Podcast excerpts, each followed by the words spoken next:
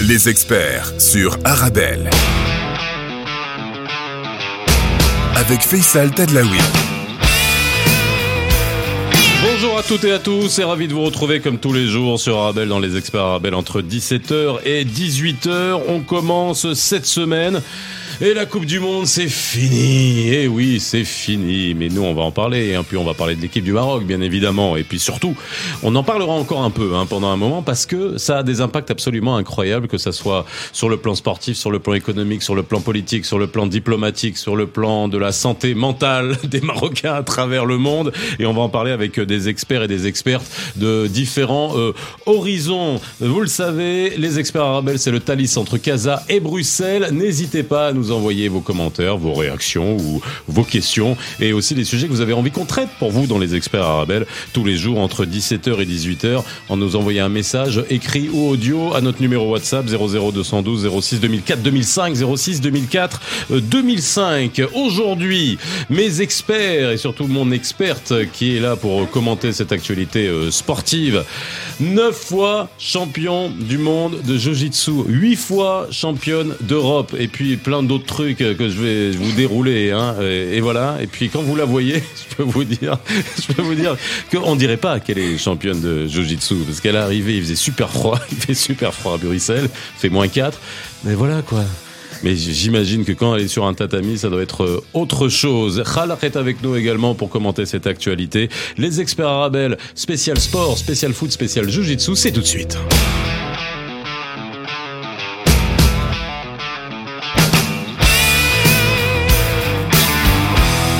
Bonjour à toutes et à tous, ravi de vous retrouver. On commence cette semaine, hein. c'est vrai qu'on se remet des émotions de la Coupe du Monde hein, qu'on a eu et particulièrement au Maroc et particulièrement pour les Marocains euh, du monde. Euh, N'oubliez pas que dès demain vous pouvez retrouver cette émission en replay hein, si vous l'avez raté ou si vous avez pris euh, en cours de route sur toutes les bonnes plateformes de podcast. Alors aujourd'hui, bon salut Khalak, ça va? Salut Faisal. On se retrouve à Bruxelles. Oui, oui. On était à Casa. Exact. Voilà, c'est juste la température qui a changé. Et un peu de tristesse quand même. C'est la fin de la Coupe du Monde. On ouais. on a plus. Oh là là. Qu'est-ce qu'on va, à quoi on va en penser maintenant Ouais, en fait, c'est la descente. On a eu des shots euh, d'adrénaline, de, dopamine, d'endorphine, euh, tous ces trucs là qui nous font du bien.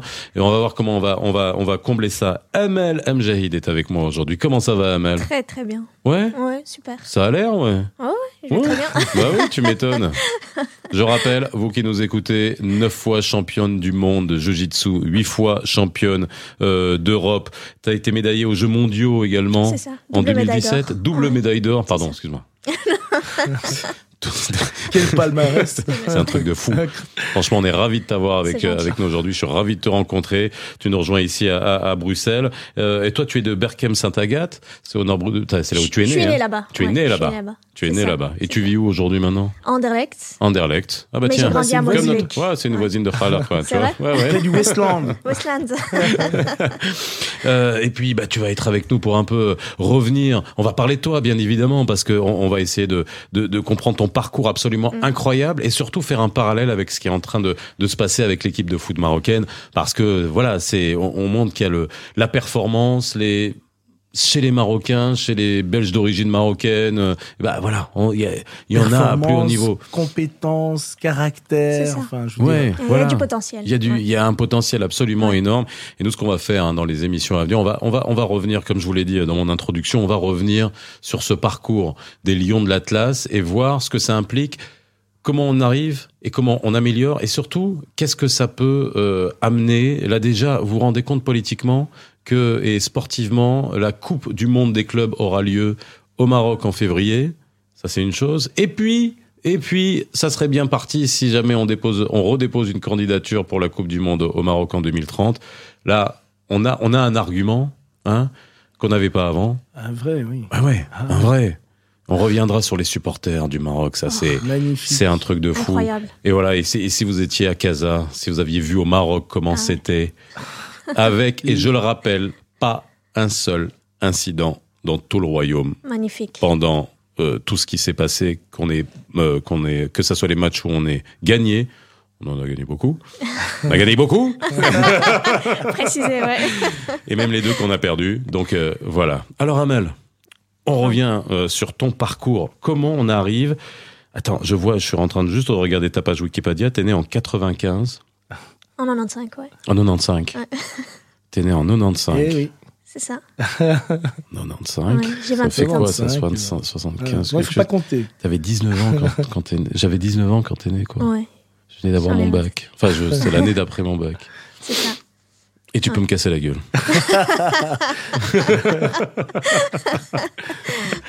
non mais t'as commencé tôt, c'est c'est vrai que c'est ce Ouais, que tu ouais, me disais avant qu'on commence. c'est ça. ouais. J'ai Ouais. commencé à l'âge de 7 ans, 6 ans, 7 ans. Donc c'est vraiment très très tôt. Et euh, bah, les raisons pour lesquelles j'ai commencé, c'est qu'à l'école, euh, j'avais beaucoup d'énergie Ouais. et beaucoup d'émotions en moi que j'exprimais par la colère et l'agressivité. Et donc pour canaliser tout ça, Ouais. euh, les professeurs avaient conseillé à ma mère de m'inscrire dans un art martial. Et en cherchant, elle est tombée sur le jujitsu. Euh, et je suis tout de suite tombée amoureuse du sport. Mais avant ça, j'avais essayé plusieurs autres sports karaté, taekwondo, Ouais. judo. Euh, j'ai pas trop aimé parce que j'étais petite, vraiment petite de taille, et j'étais plus faible physiquement, donc je Ah oui, perdais donc tout le temps. ouais. C'était encore plus frustrant. Oui, donc t'étais encore plus énervé. Exactement. alors, que, alors que le jujitsu, bah, c'est l'un des seuls sports au monde qui permet à quelqu'un de plus petit et plus faible de battre quelqu'un de plus grand et plus fort. Alors Et justement, explique. Alors le jujitsu, franchement, euh, je, je, je connais de nom, mais après peut-être qu'il y a, euh, et on le disait avant qu'on commence l'émission, je sais que que ce soit le jujitsu, que ce soit la MMA, je sais c'est pas la même chose, hein, mais en fait les arts martiaux, c'est des sports d'ultra passionnés, de niche qui, quand on est dedans, je veux dire, on on n'en sort pas, on, devient dingue. ça. Mais pour le commun des mortels, le jujitsu, c'est quoi la particularité de cet art martial? En fait, le jujitsu, ça commence au debout comme le judo. Ouais, Sauf que la différence, c'est que une fois au sol, ça continue euh, jusqu'à soumission de l'adversaire, donc jusqu'à ce que l'adversaire abandonne par clé de bras, clé de cheville, euh, Ok. clé de poignet ou par étranglement. Et donc on utilise tous des leviers euh, pour essayer Ouais. de soumettre son adversaire. Et c'est ce qui permet plus ou moins à quelqu'un de plus faible de battre quelqu'un de plus fort. Donc c'est extrêmement technique, c'est plus technique, que le judo, Oui, oui, c'est super Ouais. technique. Ouais, ouais. On, a, on, on l'appelle le jeu d'échecs. le jeu Ah, d'échecs. Ouais. Ah ouais. En anglais, on l'appelle le jeu d'échecs. Et donc, comme tu dis, c'est-à-dire qu'une personne de petite taille, alors toi, tu, te considères- tu, tu mesures combien? Attends, je vais te, attends, je vais te dire. J'ai ça, j'ai ça, j'ai ça, j'ai ça. 1m56. Exactement. Ouais. 1m56. Donc, ouais, je suis petite de taille. Non, non, mais. Et- et- oui, alors il y a Ahmed, là, le, le- notre réalisateur, qui a, qui a à peu près 4 ans. non, il, est, il est même pas majeur. Non, non, non, mais je plaisante. Mais tu- 1m56, tu fais combien, toi Hein? 1m70. 1m70 Ouais. 1m75 77 1m77 Il est grand. Elle, elle te, elle te plie en, 60, en 75 T'as compris? Ok Bon, alors tu lui... tu- que son casque fonctionne. hein. Moi, je veux pas de problème ici. Et donc, justement, alors voilà, effet de levier, c'est... Alors, quand on dit technique, moi, ça m'intéresse de, de, de savoir sur quoi on joue. Donc, euh, souvent, on a un centre d'inertie et quand on est petit, on, on, on- qui est bas. Est-ce que ça t'avantage, le fait d'avoir cette taille Ou alors, on va dire qu'on trouve absolument toutes les tailles dans le, dans le, dans le jujitsu? Il y a vraiment toutes les tailles et selon la taille, on utilise euh, certaines compétences spécifiques à, ce- à cette morphologie-là. Mhm. Par exemple, pour moi, je suis, j'ai- je suis légère, donc euh, je suis plus rapide. Ouais. Je joue sur la rapidité, la réactivité et euh, je suis très agressive. donc je veux dire très agressive, donc c'est différent. Et puis, tu as des personnes lourdes qui vont jouer sur le poids, Ouais. plutôt sur la pression, écraser l'adversaire. Tu as des personnes très souples Mhm. qui vont utiliser leur souplesse pour te battre. Et c'est, on peut aller loin comme ça. C'est Est-ce très que c'est adapté. est-ce que euh, c'est très violent Pas vraiment. Ça, ça peut, à haut- j'ai envie de dire à haut niveau, tous les, tous les sports peuvent Les sports violents. martiaux sont violents. ouais. Exactement. Ouais. Mais pas vraiment. Il n'y a pas de coups. il Y a pas de... C'est ce qui m'a plu en fait. C'est pas comme à la boxe. Comme, euh, il n'y a Mhm. pas de coups. Donc euh, c'est Oui, je vois, t'as t'as pas, t'as pas de nez tordu, ça t'as va. pas d'arcade. euh, Ça va, ça va. Tout est en place. ça va. Non, mais c'est vrai, c'est impressionnant, pas de blessure, rien? Enfin, t'as- t'as- oui, toi, les articulations. Comme tout athlète, quoi. Les articulations. Parce que justement, au jiu-jitsu, on joue beaucoup sur les articulations. Mhm. Vu que c'est les points les plus faibles du corps, Ouais. On joue beaucoup là-dessus pour battre les adversaires. Et donc, on peut avoir beaucoup de blessures articulaires. Euh, être une femme, faire du jujitsu. Alors, euh, je suis loin de moi de faire du sexisme, mais euh, déjà culturellement, est-ce que ça a été dur de faire accepter ça, de choisir ce, ce, ce sport-là? Au début, euh, quand j'étais jeune. Tes parents, ils t'ont rien dit? Ma mère, non. Elle Ta mère, oui, pour. non, mais ta mère, j'ai pas compris. le choix, en fait. Ta mère, c'est que c'est ça elle qui t'avait poussé. Ouais. ou ça va aller très mal à l'école. pas trop le choix. non, donc ma mère, ça allait. Euh, et puis pe- petit à petit, les gens ont commencé à accepter. Et bien évidemment, le jour où, tout le monde, euh, où j'ai mis tout le monde d'accord, c'est quand j'ai commencé à gagner. tout le monde Ah KO. Mais non, Non, non, d'accord, d'accord. tout le monde d'accord. ouais. Non, le jour où j'ai Ouais. mis tout le monde d'accord vraiment au niveau de- du voisinage, de la communauté, même de la commune, euh, bah, c'était euh, quand j'ai gagné les championnats du monde. Et là, t'avais Voilà. quel âge Là, j'avais Première 10 fois 17 ans. 17 ans. Ouais. Et Ouais. là, ça a changé parce que même les gens qui au départ critiquaient ont commencé à ramener leurs filles au cours de Jiu-Jitsu. Mhm. Donc ça montre juste que les mentalités peuvent progresser. euh. Ah oui, c'est sûr. Et dis-moi, quand on, donc tu es né à Berkem-Saint-Agathe, et donc ta, ta maman a trouvé un club dans la commune ou comment ça s'est Non, fait? en fait, je suis née à Berkem-Saint-Agathe. J'ai grandi à Molenbeek. Ah oui, et ça. là, j'habite à Anderlecht. Et, ton premier club, c'était? C'était à Jette. Aget. Et maintenant, ouais, maintenant c'est Molenbeek. Ah, Euh, c'est le même club, le même coach. euh, donc voilà, Super. les mêmes euh, partenaires d'entraînement. Il y a des partenaires d'entraînement euh, que je connais depuis que j'ai l'âge de 7 ans, 6 ans. Mhm. donc c'est incroyable, ouais. C'est comme une famille. Alors, et alors il y a- il y a- tu nous as dit aussi que alors, dans, dans la famille, tu as, ton frère Mon frère, ouais. qui est arbitre, Mondial. Mondial. arbitre mondial. Ouais, pour le Maroc. Pour le il Maroc. représente le Maroc en tant qu'arbitre. D'accord. Euh, il est arbitre mondial, donc il, il arbitre les championnats du monde, les plus gros championnats en fait. euh. Et donc, lui, alors, quand on est arbitre mondial de Jiu-Jitsu, Ouais, euh, donc j'imagine que lui aussi, c'est alors un grand pratiquant de Jiu-Jitsu. c'est ça. Ça a été mon partenaire d'entraînement pendant très longtemps, Ouais, mais il n'était pas trop compétiteur. C'est pas un compétiteur. Ok. Euh, par contre, c'est un très très bon coach. Mhm. Et puis, il s'est dirigé vers l'arbitrage il y a quelques années et il a excellé dans ce domaine et il est devenu arbitre mondial très rapidement. Et euh, là, il arbitre les plus gros tournois au monde. Bon, ça nous fait une belle transition. On va faire une petite pause hein, dans les experts arabelles parce que l'arbitrage, ça aussi, c'est une grande question qui a Ouais. été posée pendant le mondial. Après, Ah c'est oui. dans toutes les compétitions, dans tout le mondial. Ah, différence. Tu- tu- est-ce que l'arbitrage dans ce, dans ce genre d'art martial, est-ce que pose autant de problèmes que dans des, des sports comme le foot ou, ou autres? On- Où on conteste Et- pas l'arbitre euh, Si, si. si? Il y a, il y a- y de gros problèmes, sauf qu'il n'y a pas le même euh, portefeuille. Ouais. Mais il y a les mêmes problèmes. Déontologiquement, il y a les mêmes problèmes. Mais ben voilà. Donc de toute façon, l'arbitrage, on s'en plaindra tout le temps, mais en même temps, il nous en faut des arbitres. Ouais. Donc à un moment donné, il faut il faut accepter les les règles du jeu. On fait une petite pause dans les experts arabelles, on revient juste après. Euh, si vous venez de nous rejoindre, sachez qu'on parle de Jiu-Jitsu et Amel Amjaïd est avec moi, neuf fois championne du monde, huit fois championne d'Europe. Euh, une petite pause dans les experts, et on revient juste après. Posez toutes vos questions au 00212 6 2004 2005. De retour sur le plateau des experts Arabelle aujourd'hui, nous sommes ensemble jusqu'à 18h comme tous les jours. Amel Amjaïd est avec moi, euh, championne de Jiu-Jitsu euh, qui est avec euh, en face de moi qui est à Bruxelles avec moi pour commenter et puis surtout on va parler de l'équipe de foot parce que maintenant qu'on sait qui tu es, hein, que tu es une sportive de très haut niveau, et ben euh, voilà, on va essayer de comprendre et de faire un parallèle parce que c'est toujours intéressant euh, de voir avec différents sports comment alors déjà entre un sport individuel et un sport collectif, bien sûr c'est différent, mais pour arriver à un certain niveau, pour arriver à cet engouement, il y a quand même des points communs, j'imagine, et surtout euh, ça, ça nous permet de voir avec ton œil avisé euh, comment on, on perçoit ça. N'hésitez pas à réagir sur le numéro euh, WhatsApp des experts Arabel 00212 06 2004 2005 00212 06 2004 euh, 2005. Alors. Question simple, à mon avis, qu'on a dû te poser. C'est que tu es passé sur Tipeee il y a pas longtemps pour commenter le match. Euh, T'es tombé juste sur le match. euh, Oui, ils ont le perdu. premier match. ah, c'est pas possible. C'est ça, on m'a pas invité avant. T'as pas invité avant. Donc on avait senti le coup. Non, mais sérieusement. Alors, c'est vrai que euh, toi, euh, depuis le démarrage de la, avant la, avant euh, qu'on commence, donc déjà on était qualifié pour la Coupe du Monde. Comment, comment tu as appréhendé ça lorsque tu regardais Tu te disais qu'on allait arriver jusqu'où?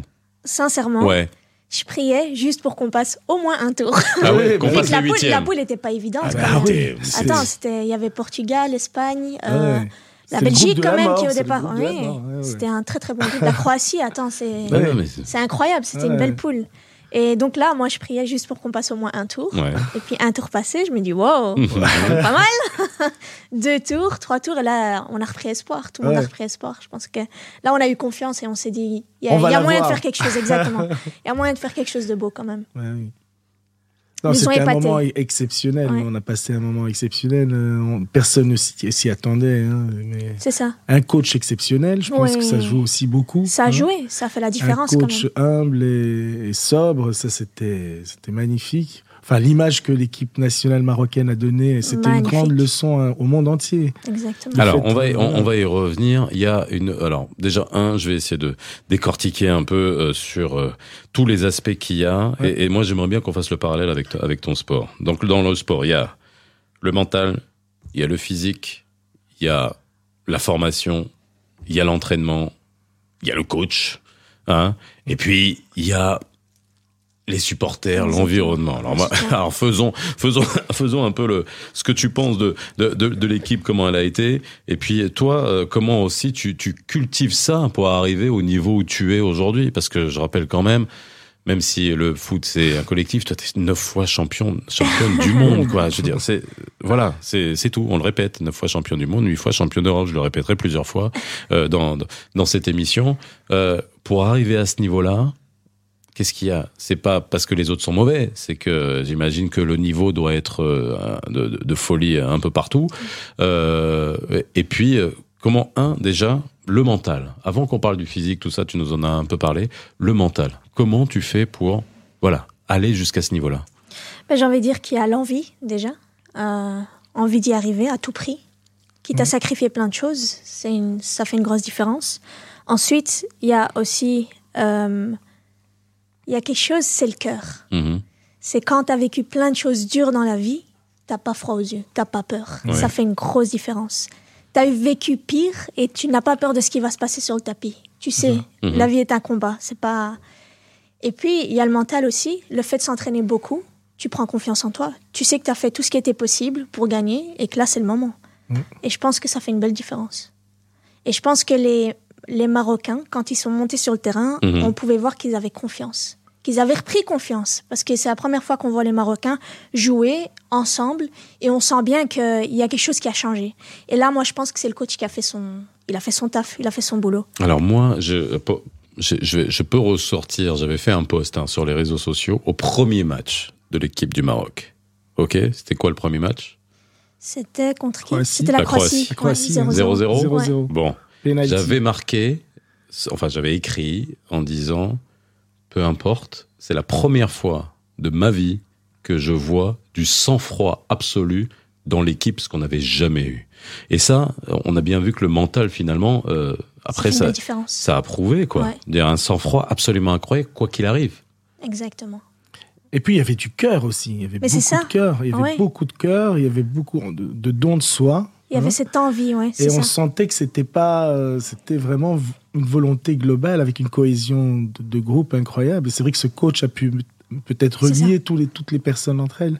Et puis je pense aussi, comme tu disais tout à l'heure, Amel, euh, quand on a vécu des choses difficiles, on avait beaucoup de gens de la diaspora dans cette équipe euh, de foot marocaine qui ont, qui ont du vécu. C'est ça, exactement. Qui Et ont on le voit, vécu, on le qui ont la rage de vouloir gagner, montrer qu'ils sont capables et de pouvoir arriver euh, au sommet. C'est ça. Et contrairement, je trouve, hein, contrairement à ce qu'on peut penser, c'est qu'on a encore plus vu le mental à la fin, quand ils ont perdu, Ouais. qu'au début. Ah Parce ouais. qu'à la fin, il y avait beaucoup de blessés, il y avait beaucoup de fatigue. Exact. Euh, et puis il y avait la différence d'expérience quand même. Il y a la France qui a beaucoup d'expérience. Et on pouvait voir que malgré tout, ils étaient là, ils ont tenu jusqu'au bout, ils ont tout donné. Et c'était juste magnifique. Et là, moi, pour moi, c'est là où j'ai vu encore plus le- la force de leur mentalité. C'était incroyable. Oui, Enfin, le en, mental sa- en était- sachant que c'était quand même des, il y avait certains joueurs internationaux qui ont encore toute une saison à jouer, une, une moitié de saison, et qui étaient blessés pour, pour Ouais, ouais, c'est les un championnat C'est national. les, c'est les présidents de club qui étaient pas contents en regardant ça. Oui, mais comment ça. on va les récupérer derrière. Oui, mais, c'est- quand même ça. incroyable de se Ouais. dire bon, moi, j'ai- j'ai j'ai- j'ai ma carrière, j'ai- je suis dans un grand club européen, et malgré tout, ils, s'est quand même énorme, ils se sont quand même énormément donnés dans l'équipe nationale, qui est un tournoi. C'est pas évident. Hein. C'est Sept matchs en un mois. Et Ouais. t'en as certains qui sont presque pas sortis. Quoi. Ouais. Pendant Ouais. sept matchs, ils sont là à courir. C'est Exactement. incroyable. C'est Ouais. incroyable. Alors, physique, ça nous amène au physique. Physiquement, comment tu, on se prépare justement là, là, je fais encore le parallèle. Là, on vient de parler du physique, même si euh, à la fin, euh, nous disait non, non, mais ils sont pas fatigués. Mais après, il, non, mais il avait dit une chose. Il avait dit une chose à la veille. Non, mais est-ce qui est vrai? Il m'a dit mais on est en demi-finale de Coupe du Monde. En gros, il disait, mais même si t'es fatigué, t'es pas fatigué. tu, vas, tu vas, tu vas tout donner. Et toi, euh, quand on enchaîne, euh, alors juste qu'on comprenne un peu, euh, toi, une saison, c'est quoi? Il y a combien de championnats? Combien tu fais d'événements de haut niveau? Et justement, comment tu te prépares physiquement pour ça? Ben, Ce qui est marrant, c'est qu'en Jiu-Jitsu, quand on concourt dans trois fédérations, parce qu'il y a trois grosses fédérations, mhm. quand on concourt dans les trois, il n'y a pas de saison. Il n'y a pas de fin, il n'y a pas de début. En fait, tu ah as de gros championnats tous les mois. Mhm. Et il n'y a pas de moment de pause, en fait. Et c'est ça qui est impressionnant. Et donc, c'est de pouvoir être au top constamment, tous les mois, à chaque championnat, et de pouvoir en même temps s'entraîner jusqu'à s'épuiser. Aucune trêve, même pas de trêve en mois d'août, euh, rien. Non, il y, a des grands slams tout le temps, il y a des championnats d'Europe. Et comme il y a trois fédérations, il y a trois championnats du monde. Mm. Et donc, c'est vraiment. Euh, et puis, il y a de gros événements tout le temps, il y a des grands CLM tout le temps. C'est. faut tenir le coup. Il faut s'habituer. Après, moi, ça fait dix ans, je pense que je fais du haut niveau. Donc, je me suis assez, assez bien habituée. Le seul risque, c'est les blessures, bien évidemment les blessures. Euh. Et donc, avant toi, Emel, euh, en Belgique, il euh, n'y avait pas de champion du monde de, de Jiu-Jitsu, quoi. tu as quand même lancé le Jiu-Jitsu pour la Belgique. C'est ça. Et puis après moi, il y a une belle équipe qui s'est constituée. Mhm. Il y a deux jeunes filles qui sont championnes du monde junior. Il y a quelques champions du monde junior aussi au niveau des garçons. Et j'espère que qu'ils feront de belles choses en senior aussi, en ah. catégorie adulte. Alors, ensuite, donc on a parlé du physique, on a parlé du mental. Euh, parlons de. Alors bon, dans le collectif, il y a le, il y a le, il y a un élément qui est extrêmement important. Bah, c'est justement, c'est cette cohésion, cette collectif. Mais quand on est dans un sport individuel comme le, comme le tien, on est quoi? On est face à, on est face à sa pomme, quoi. Je veux dire, il y a cet.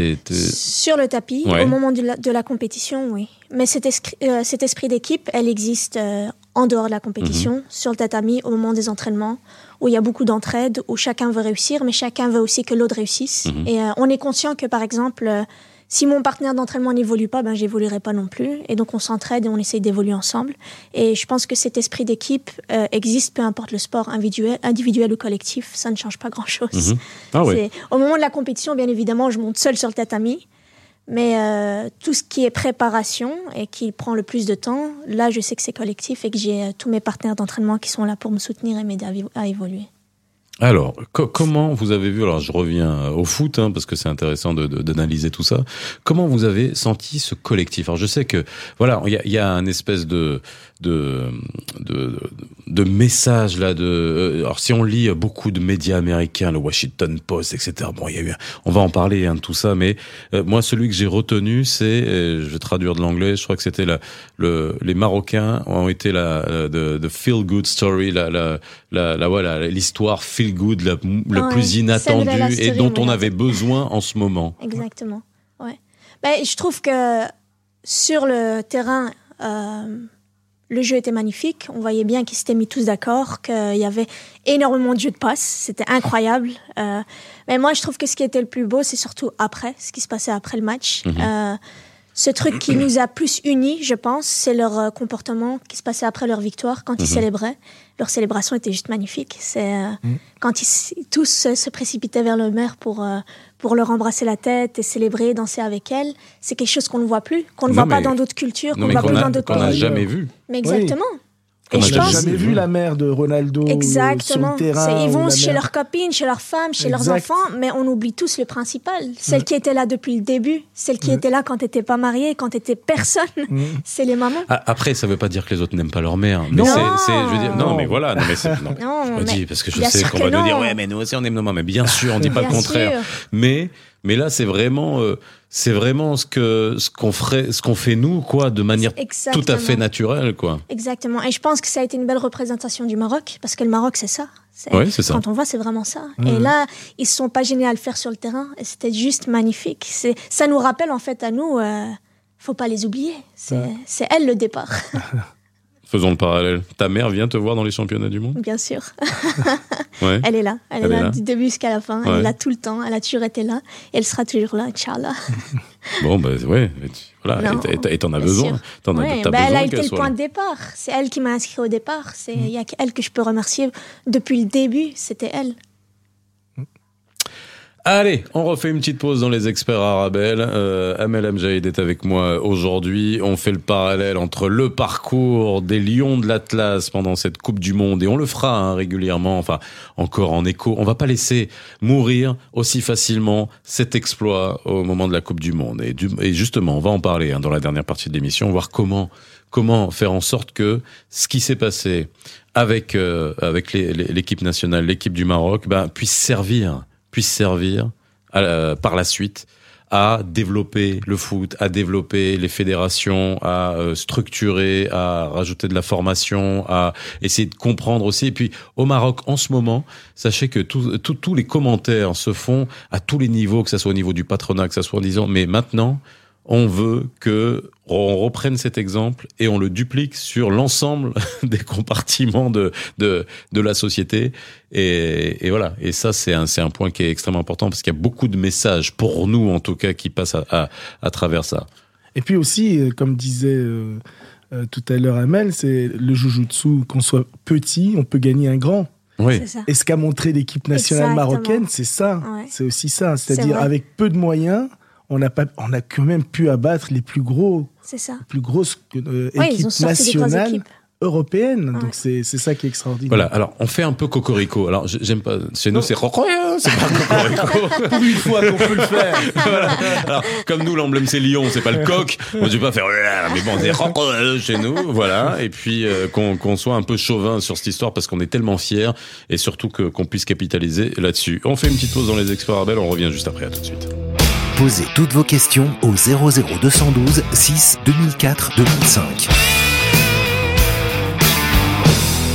De retour sur le plateau des experts Arabel, dernière partie aujourd'hui. On est ensemble jusqu'à 18h et je reçois Amel Amjaïd qui est avec moi, championne euh, de Jiu-Jitsu. Et puis euh, Khalor qui est champion de... De quoi? De... Non, ok, d'accord, merci. Ça ça c'est rien non plus. On est- nous, on est, nous, on est, on les est cham- champions nous-mêmes. On, on est les, voilà, on est les champions du blabla, quoi. Voilà. Je vais faire un je vais faire un blablaton. Vous essayer de parler le plus longtemps possible. Voilà, on est ensemble jusqu'à 18h, vous êtes dans les experts euh, Arabel, on commente avec Amal tout en faisant, euh, tout en la découvrant et découvrant euh, sa carrière, on fait aussi, on lui donne la possibilité de, de commenter euh, et de nous donner son avis de d'athlète, hein, de sportif de très haut niveau par rapport à l'exploit des Lions de l'Atlas pendant cette euh, Coupe euh, du Monde. Vous pouvez réagir, nous envoyer vos questions, vous le savez, en utilisant notre numéro 00212 06 2004 2005 06 2004 euh, 2005. Alors. Euh, on revient euh, encore une fois sur. euh, euh, euh, alors non, avant avant une chose. Je- je- voilà, le, la marque des grands champions, on dit toujours que c'est l'humilité. Ok? Voilà. Moi, je- viens, je fais juste un, un petit scroll là, euh, sur mon sur mon sur ma tablette Oui. et je vois le complexe sportif Amel Mjahid à Molenbeek. Oui. Ok? Oui. Elle est née en 95. Ouais, y a déjà un complexe Elle a- à son nom. Elle a un complexe sportif à son nom à Molenbeek. Ça va Ah là là. C'est génial. Mais bien sûr. ouais. Après, Ouais. 9 fois champion du monde, 8 fois champion d'Europe, je l'ai répété combien de fois? Tu me dis si je l'ai répété. Ah il faut que je le répète 10 fois. Je le répète 10 fois. Et ce complexe sportif, alors justement, un, euh, c'est génial parce que c'est c'est euh, c'est euh, la commune de Molenbeek donc ça. qui a qui a décidé d'attribuer ce nom à, à ce complexe sportif. Et ce complexe, c'est quoi? Il est multisport, il est omnisport ou c'est vraiment spécialisé dans le dans, dans les sports, dans les arts martiaux? Non, il est multisport. Ouais. Et en fait, il est accessible pour les personnes de la commune. Mhm. Et puis tout, pour tous les projets sociaux qui ont besoin d'un lieu pour exercer leur activité. Ils sont le bienvenu. Et donc, euh, on peut voir qu'il y a plusieurs sports pratiqués là, à cette salle. Et, euh, et voilà. Il y a plusieurs complexes à Molenbeek. Je veux dire, au niveau sportif, il y a aussi les, enfin, au niveau piscine, etc. Il y a pas mal de complexes. Ça. à Mais ce qui était chouette, en fait, c'est qu'ils avaient lancé euh, les votes Ouais. pour choisir un nom. Et c'est les citoyens qui ont choisi Madame Jaïd. Et pour moi, ça, c'était juste euh, magnifique. génial. Oui, je m'y Voilà. attendais pas. Jusqu'à ce que je reçoive un appel et j'ai été très, enfin, très émue. Ouais, c'est impressionnant. Donc, au niveau de la communauté, enfin, en tout cas à Molenbeek, euh, les gens te connaissent, quoi. Savaient ce que, ce que, voilà, savaient ce que tu ça. représentais, savaient ce que tu avais accompli comme, euh, comme exploit. C'est ça. Ouais. Ouais, bah voilà quoi. nous, nous, on n'a rien fait dans notre vie. Mais non. Oh non, j'adore. Mais non. Alors, on revient sur l'équipe nationale. On a parlé de quoi? On a parlé du mental. On a parlé du physique. On a parlé du collectif. Maintenant, le coaching, parce que finalement, une des grandes stars, une des grandes révélations aussi de l'équipe nationale, bien sûr, il y a les joueurs. Mais ce qui a fait la différence, c'est le coaching, c'est le sélectionneur. Alors, faut bien faire la différence au football, bien entendu, entre le sélectionneur et l'entraîneur de tous les jours. C'est pas le, c'est pas le même boulot, c'est pas le même engagement. Il y a l'entraînement physique de tous les jours, et puis il y a le sélectionneur, c'est le stratège, c'est euh, celui qui va, euh, voilà, justement faire tout ce travail psychologique de mise en musique, de savoir, euh, voilà, à n'importe quel moment euh, gérer les, gérer les situations, et surtout faire que ça aille ensemble, gérer le mental, gérer le, le- la chose. Euh, toi, un, comment tu as perçu Walid Regragui? C'est une chose. Et puis deux, après, tu nous diras, toi, ton coaching, j'imagine que ça aussi, c'est extrêmement important. Sans coaching, bah, est-ce que tu serais là ou pas? Non, bien sûr que non. Alors, Walid, qu'est-ce que t'en penses de Walid. Regragui? Franchement, j'ai été impressionnée. Euh, j'ai vu quelques, quelques articles sur lui, mais ce qui m'a le plus impressionné, c'est surtout les interviews. Euh, quand il parle, bah, même moi, j'ai envie de faire la guerre. Quoi. il Ouais, sait comment parler, il, est, il, a, il a les bons mots, il a les mots justes, il touche, il sait comment toucher, et puis il est très humble, et, mais confiant à la fois, donc c'est très difficile. Euh, mais on voit que c'est un bon coach, et c'est juste le début. C'est juste le début. Moi, je suis persuadée qu'il va faire de grandes choses euh, avec le Maroc. bah, Il a fait des grandes choses avec le Wydad déjà, Avec lui d'aide, oui. à Casa. Et là, euh, avec vu comment il est parti, bah, euh, voilà quoi. C'est, euh, Ça s'est ressenti chez les joueurs également. hein. On voit qu'ils qu'ils sont montés confiants, euh, qu'il y avait une préparation mentale, on peut le sentir. hein. C'est c'est impressionnant, il a fait du beau boulot en quelques mois. Et puis, il était stratégique aussi. Il a, il a bien montré. Bon, on était en demi-finale, quart de finale. Il dit bon, en demi-finale, il dit on va quand même, on va, on va, on va avoir la finale. C'est ça, mais alors qu'il savait très bien qu'il n'avait pas une équipe à 100%, C'est ça. hein, que tout le monde était blessé, etc. Donc, il était aussi stratège. Et c'est vrai qu'il a, il a le, le mot juste, quoi. ouais, parce que moi je trouve qu'il y a quand même une différence chez les coachs.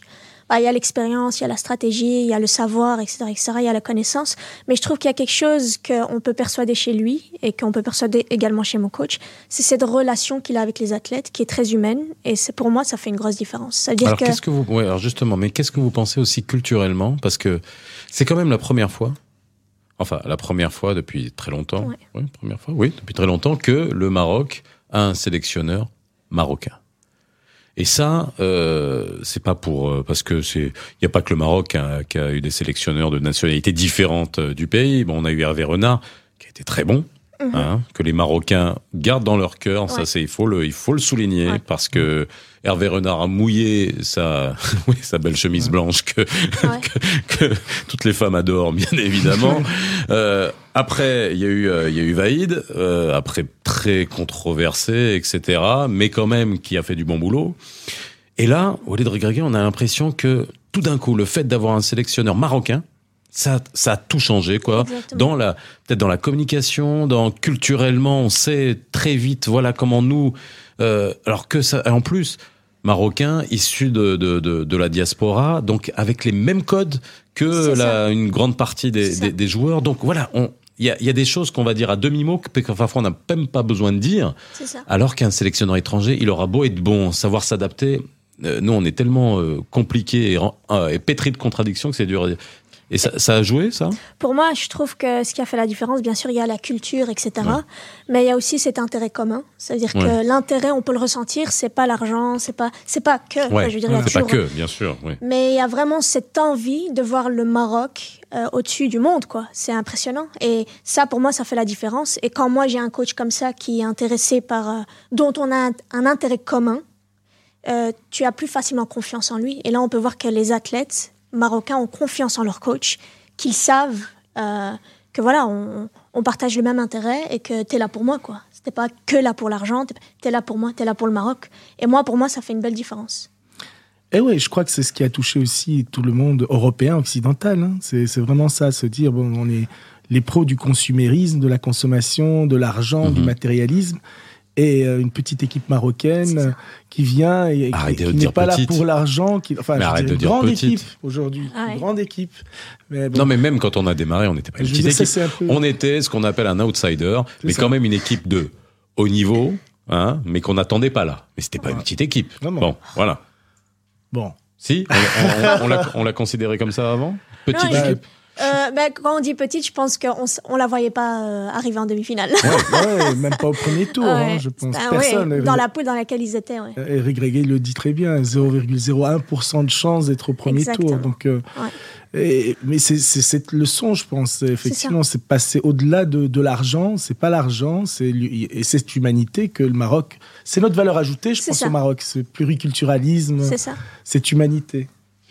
Alors, euh, bon, je suis euh, déstabilisé. Allez, on va vous dire les choses telles qu'elles sont. On enregistre cette émission, on est dimanche en plein match entre France et Argentine. Donc, quand vous écouterez cette émission on a lundi, vous aurez déjà les résultats.